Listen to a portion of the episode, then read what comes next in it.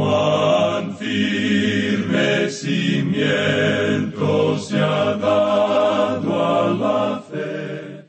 a través de la Biblia, un análisis de la Biblia libro por libro que le ayudará a crecer espiritualmente. Estos estudios fueron diseñados por el doctor J. Vernon McGee. Acompáñenos en este fascinante recorrido a través de la Biblia. La palabra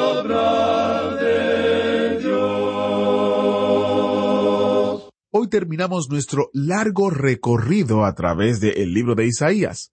Ha sido un gran estudio, lleno de vistas asombrosas de cómo trabaja Dios y de altos picos de comprensión del carácter de Dios. El próximo lunes, el autobús bíblico nos lleva otra vez al Nuevo Testamento para estudiar el libro o la carta de Primera Tesalonicenses. Si todavía no tiene las notas y bosquejos, usted querrá conseguirlas, así que visite a través de la Biblia.org barra notas para o descargarlas o suscribirse para recibirlos por correo electrónico o si usted tiene una dirección en los Estados Unidos por correo postal. La página otra vez es a través de la Biblia.org barra notas. Iniciamos en oración. Padre eterno, gracias porque tenemos tu palabra que nos ayuda a conocerte más y acercarnos más a ti a través de Jesucristo. Te pedimos que podamos aprender y comprender verdades que nos ayuden a verte más grande y a nosotros a ser más dependientes de ti. Te lo pedimos en el nombre de Jesús. Amén. Con nosotros, nuestro maestro Samuel Montoya, guiándonos y dirigiéndonos en el estudio bíblico de hoy. Nos encontramos, amigo oyente, en esta última sección de Isaías que finaliza este libro con la brillantez de la gloria. Hemos llegado al punto ahora donde el Redentor da su respuesta al remanente. Ellos le habían hecho una pregunta, ¿Nos angustiarás? ¿Nos afligirás cuando vengas en juicio? Y él dice que los pecados de ellos no han hecho fracasar sus promesas y sus propósitos en cuanto a la venida del reino, porque ha habido un remanente, y él ha podido mantenerse unido a ellos. Ahora, en el versículo tres del capítulo sesenta y cinco, entramos a una sección donde el Redentor responde al remanente, y vemos la razón para el rechazo de la nación durante ese largo período en el cual nos encontramos en el día de hoy. Leamos pues este versículo tres del capítulo sesenta y cinco de Isaías. Pueblo que en mi rostro me provoca de continuo a ira, sacrificando en huertos y quemando incienso sobre ladrillos.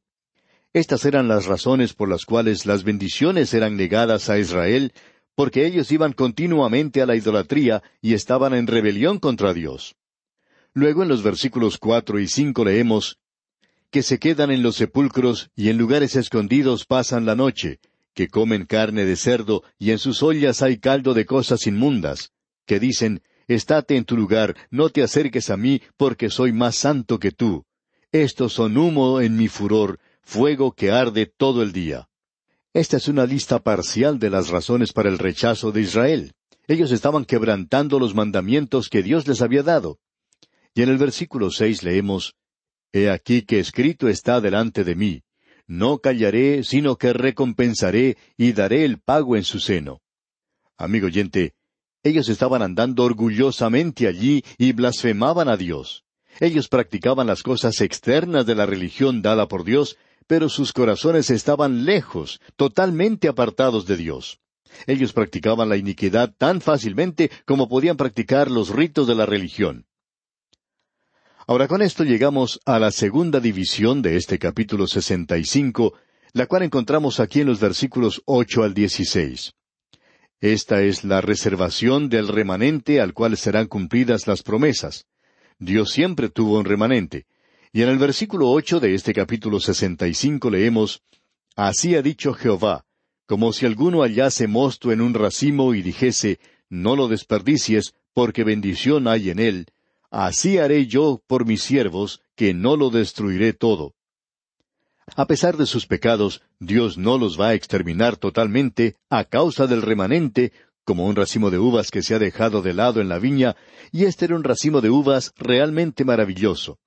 Luego en el versículo nueve leemos Sacaré descendencia de Jacob y de Judá heredero de mis montes, y mis escogidos poseerán por heredad la tierra, y mis siervos habitarán allí.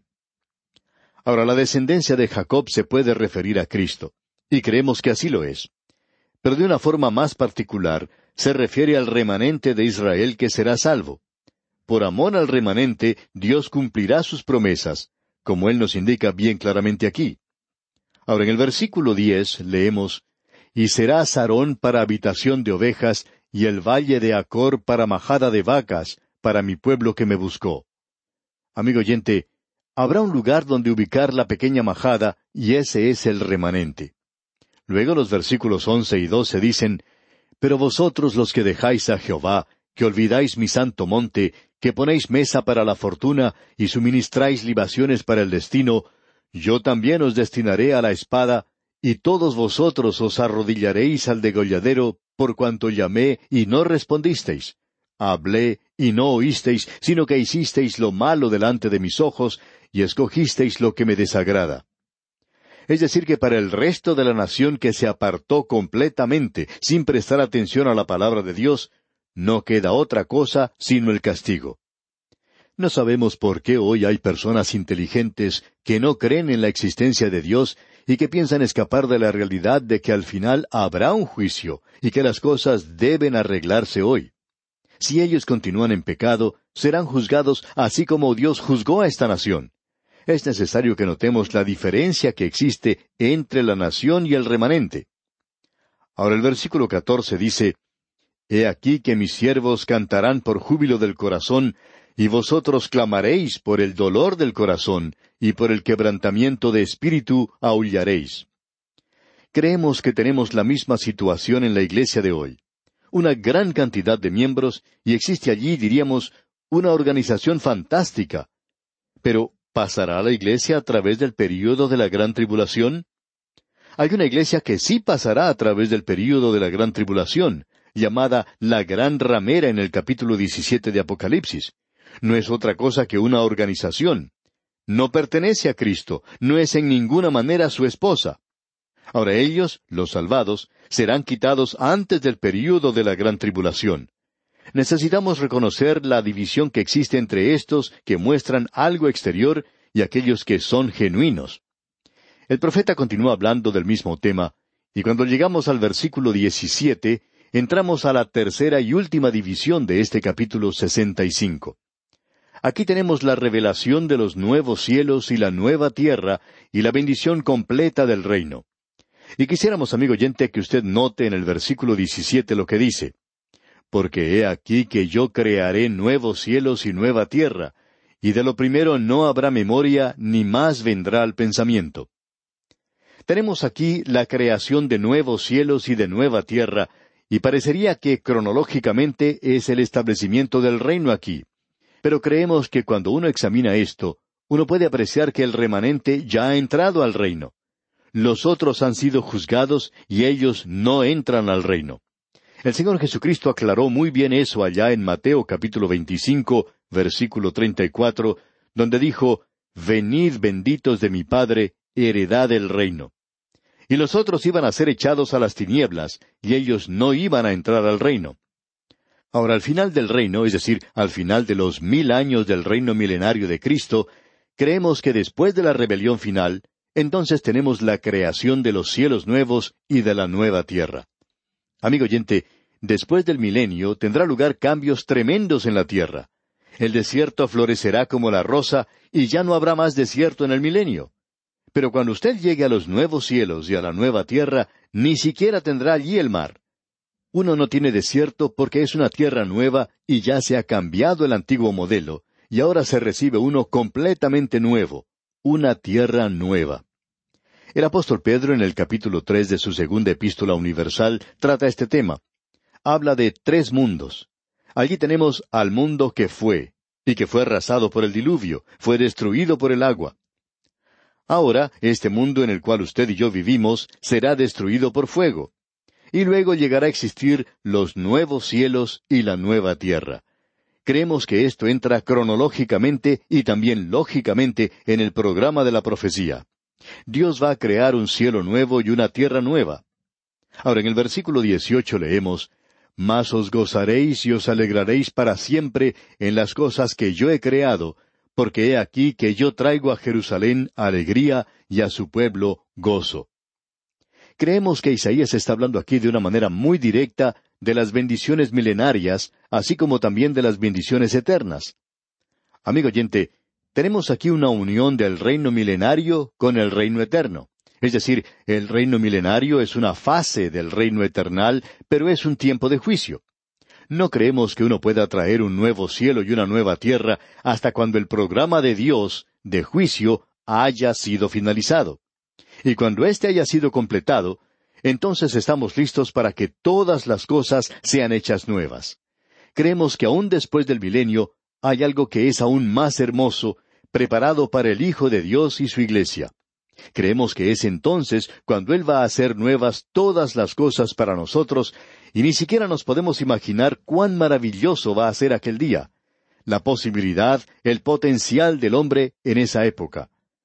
Y no tenemos tiempo desafortunadamente ahora para desarrollar esto, pero debemos continuar adelante.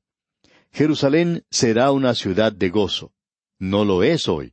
Tiene su muro de los lamentos y uno puede observar a los árabes que van a la mezquita de Omar, y amigo oyente, yo le pido que me muestre uno que luzca feliz allí.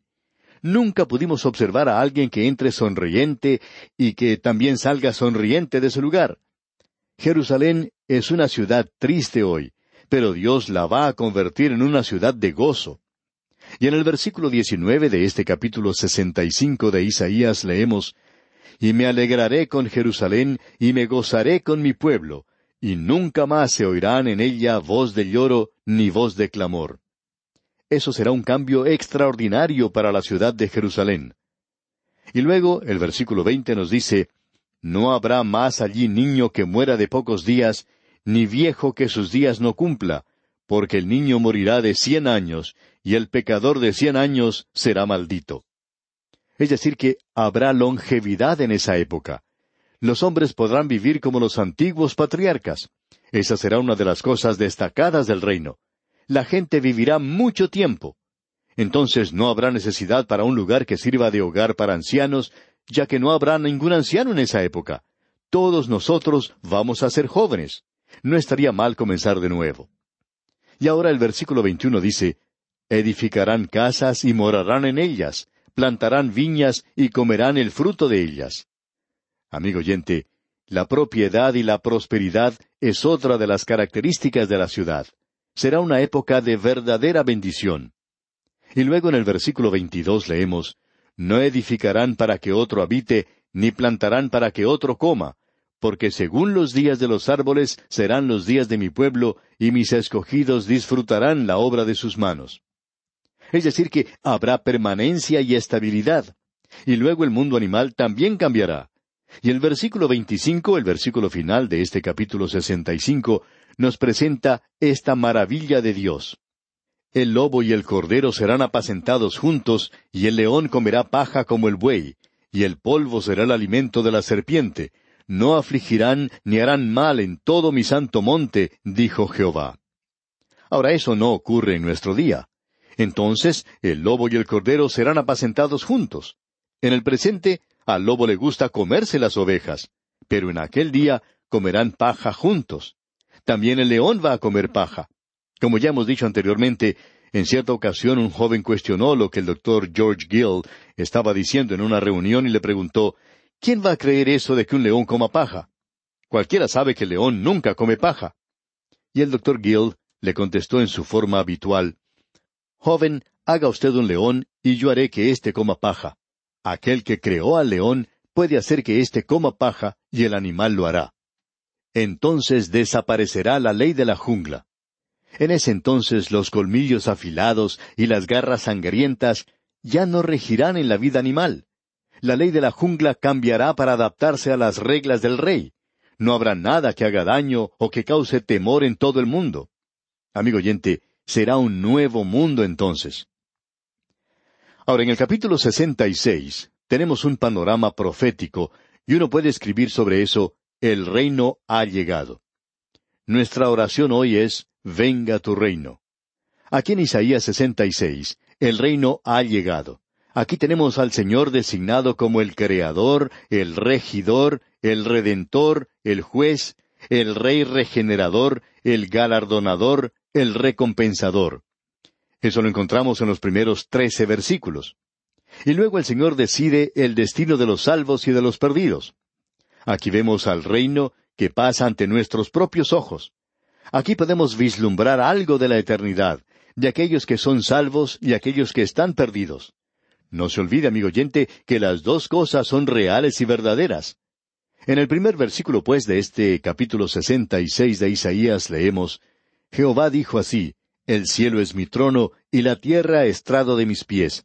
¿Dónde está la casa que me habréis de edificar y dónde el lugar de mi reposo? Es decir, que toda esta tierra puede ser nada más que el estrado de los pies de Dios, y que este templo aquí sobre la tierra no lo puede contener. Salomón mismo reconoció eso. Salomón en la dedicación del primer templo dijo, ¿Es verdad que Dios morará sobre la tierra? He aquí que los cielos, los cielos de los cielos no te pueden contener, cuanto menos esta casa que yo he edificado. Así es que, según nos parece, el carácter eterno del reino es la presencia misma de Dios. No creemos que haya necesidad de un templo allí. La nueva Jerusalén será un lugar donde la gente irá para adorar y también donde podrán ir a visitar. Y ahora, el Dios maravilloso, el Dios de la creación, el Dios que es alto, elevado y santo, como hemos visto en este libro, dice aquí en el versículo dos, Mi mano hizo todas estas cosas, y así todas estas cosas fueron, dice Jehová. Pero miraré a aquel que es pobre y humilde de espíritu y que tiembla a mi palabra. Dios, quien creó este vasto universo, quien está sobre todo y que lo ha diseñado, sin embargo, condesciende a morar con aquel que es pobre y humilde de espíritu. Ah, la condescendencia que existe de parte de Dios. Este sería cuando los pobres heredarán la tierra. Y en realidad, amigo oyente, ellos heredarán toda la tierra. Luego en el versículo tres de este capítulo sesenta y seis leemos El que sacrifica buey es como si matase a un hombre, el que sacrifica oveja como si degollase un perro, el que hace ofrenda como si ofreciese sangre de cerdo, el que quema incienso como si bendijese a un ídolo. Y porque escogieron sus propios caminos y su alma amó sus abominaciones, aparentemente el sistema de sacrificio será dejado de lado después del milenio. El que sacrifica buey es como si matase a un hombre. Es como cometer homicidio. Es decir, que todo en la eternidad señala a Cristo, o aquello que una vez había sido ordenado para que señalara hacia Él. Y si usted hace eso, en lugar de mirar a Cristo, entonces eso se convierte en pecado. Esa es la razón por la cual pensamos que hoy el ofrecer un sacrificio es pecaminoso. Usted pisotea la sangre de Cristo si hace eso. Uno está diciendo que Él no ha venido. Luego, siguiendo adelante, leemos en el versículo cinco de este capítulo sesenta y seis de Isaías Oíd palabra de Jehová, vosotros los que tembláis a su palabra. Vuestros hermanos que os aborrecen y os echan fuera por causa de mi nombre, dijeron, Jehová sea glorificado, pero él se mostrará para alegría vuestra, y ellos serán confundidos. Es decir, que Dios establecerá una diferencia entre lo verdadero y lo falso aquello que es real y verdadero y aquello que no lo es. Él dijo, Dejad que la cizaña y el trigo crezcan juntos. Él no los separó entonces. Ya llegará el tiempo. El fariseo que ha sido meticuloso en su práctica religiosa será echado, y el publicano que se paró en un lugar alejado y clamó a Dios, ese será recibido. Y luego en el versículo seis leemos, Voz de alboroto de la ciudad, voz del templo, voz de Jehová que da el pago a sus enemigos. Amigo oyente, Dios tratará finalmente con los enemigos de Israel, aquellos que eran también sus enemigos. Y ahora tenemos este versículo que se destaca, el versículo ocho de este capítulo sesenta y seis. ¿Quién oyó cosa semejante? ¿Quién vio tal cosa? ¿Concebirá la tierra en un día? ¿Nacerá una nación de una vez? Pues en cuanto Sión estuvo de parto, dio a luz sus hijos. La gran tribulación fue un período de sufrimiento, Israel pasó a través de ese periodo de gran tribulación. Después de haber nacido Cristo en Belén, han pasado ya más de dos mil años. Y eso, digamos de paso, es algo fuera de lo común. Luego el versículo siguiente, el versículo nueve, dice, Yo que hago dar a luz, ¿no haré nacer? dijo Jehová. Yo que hago engendrar, ¿impediré el nacimiento? dice tu Dios. Dios se cerciorará de que todo lo que Él ha prometido sea cumplido. Y ese pequeño grupo de ciento cuarenta y cuatro mil que han sido sellados al comienzo de la gran tribulación, todos ellos llegarán hasta el final. No habrá ciento cuarenta y tres mil novecientos noventa y nueve, sino que cada uno de ellos, cada uno de los ciento cuarenta y cuatro mil estará allí. Y luego el versículo diez nos dice, Alegraos con Jerusalén y gozaos con ella todos los que la amáis. Llenaos con ella de gozo todos los que os enlutáis por ella. ¿Qué época de bendición será esta, amigo oyente? Vamos ahora a leer algunos versículos de la última sección que tenemos aquí. En esta última sección tenemos que el Señor decide el destino de las personas que han sido salvas y el de los perdidos. Leamos el versículo 18 de este capítulo 66. Porque yo conozco sus obras y sus pensamientos. Tiempo vendrá para juntar a todas las naciones y lenguas, y vendrán y verán mi gloria. El Señor Jesucristo mencionó eso allá en el Evangelio según San Mateo capítulo 25, versículos 31 y 32, donde dice, Cuando el Hijo del Hombre venga en su gloria, y todos los santos ángeles con él, entonces se sentará en su trono de gloria, y serán reunidas delante de él todas las naciones, y apartará los unos de los otros, como aparta el pastor las ovejas de los cabritos. Ese será el momento cuando gran cantidad de gentiles van a ser salvados, así como también los de Israel. Las naciones irán y adorarán en Jerusalén como se nos dice aquí. Luego, pasando al versículo veintidós, leemos, Porque como los cielos nuevos y la nueva tierra que yo hago permanecerán delante de mí, dice Jehová, así permanecerá vuestra descendencia y vuestro nombre. Los propósitos y las promesas de Dios a Israel son eternas, como lo son los nuevos cielos y la nueva tierra. Luego el versículo 23 dice, Y de mes en mes, y de día de reposo en día de reposo, vendrán todos a adorar delante de mí, dijo Jehová. Es decir, que los redimidos de todas las edades adorarán a Dios a través de la eternidad. Y eso es estar ocupados en los asuntos más importantes en la eternidad. Pero notemos aquí que hay un grupo que no fue salvo. Leamos el versículo 24. Y saldrán y verán los cadáveres de los hombres que se rebelaron contra mí, porque su gusano nunca morirá, ni su fuego se apagará, y serán abominables a todo hombre. Es decir, que no hay paz, dijo mi Dios, para los impíos, ni ahora ni en la eternidad. Esa será la condición de ellos. Y usted se puede imaginar eso de cualquier forma que quiera, amigo oyente, pero será un lugar donde no habrá paz, ni descanso, ni contentamiento, ni Dios. Y el libro de Isaías cierra con esta advertencia que se repite tres veces para la raza humana. El que tiene oídos para oír, oiga. No hay paz, dijo mi Dios, para los impíos. Y así, amigo oyente, llegamos al final de nuestro estudio de este libro de Isaías, y confiamos que haya sido de verdadera bendición para usted. Hasta entonces, pues, es nuestra oración que Dios le bendiga abundantemente. Agradecemos que nos acompañara en el estudio de hoy. Le invitamos a que visite nuestro sitio en Internet a través de la biblia.org. Ahí puede suscribirse para recibir las notas y bosquejos de lo que estamos estudiando y noticias del ministerio. También encontrará la variedad de libros y materiales gratuitos que tenemos para usted. El sitio es a través de la biblia.org. Todo lo que hacemos es posible gracias al Señor y a personas como usted que se unen a nosotros en la obra de llevar la palabra entera al mundo entero. A través de la Biblia es una producción de Radio Transmundial.